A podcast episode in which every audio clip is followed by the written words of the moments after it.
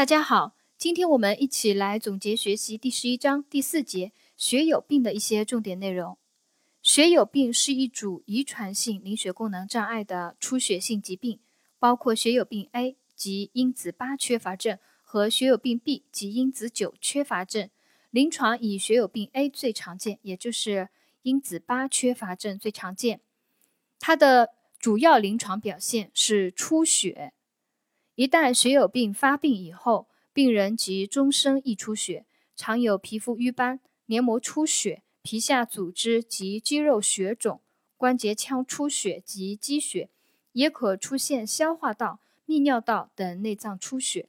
颅内出血较少见啊，一旦发生颅内出血，常危及生命，是最常见的致死原因之一。血友病的治疗目前尚无根治方法，治疗的关键是预防出血、局部止血、补充凝血因子及药物治疗。血友病的治疗关键是预防出血、局部止血、补充凝血因子及药物治疗。它的护理措施主要就是预防出血、局部止血，按医嘱尽快输注凝血因子，还有减轻疼痛以及健康指导。我们把其中的一些要要点内容呢拎出来讲一下。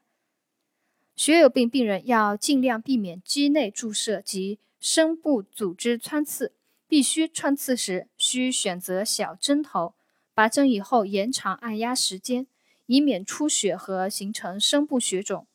尽量避免手术，必须手术时应在术前、术中、术后补充所缺乏的凝血因子。早期关节出血者宜卧床休息，呃，并用弹力绷带加压包扎，局部冷敷，抬高患肢制动，并保持其功能位。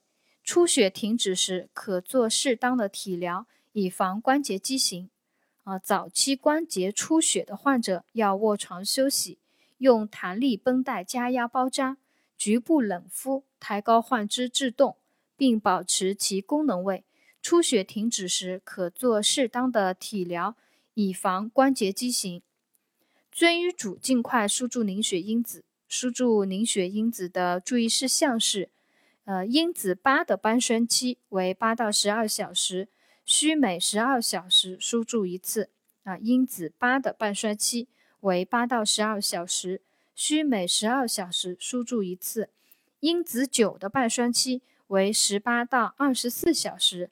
长二十四小时输注一次，因子九的半衰期为十八到二十四小时，长二十四小时输注一次。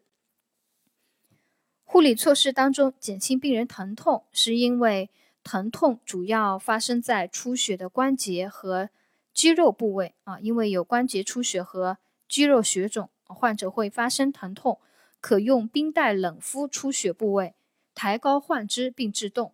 哦，这是第四节学有病的一些重点内容，我们今天就总结学习到这里。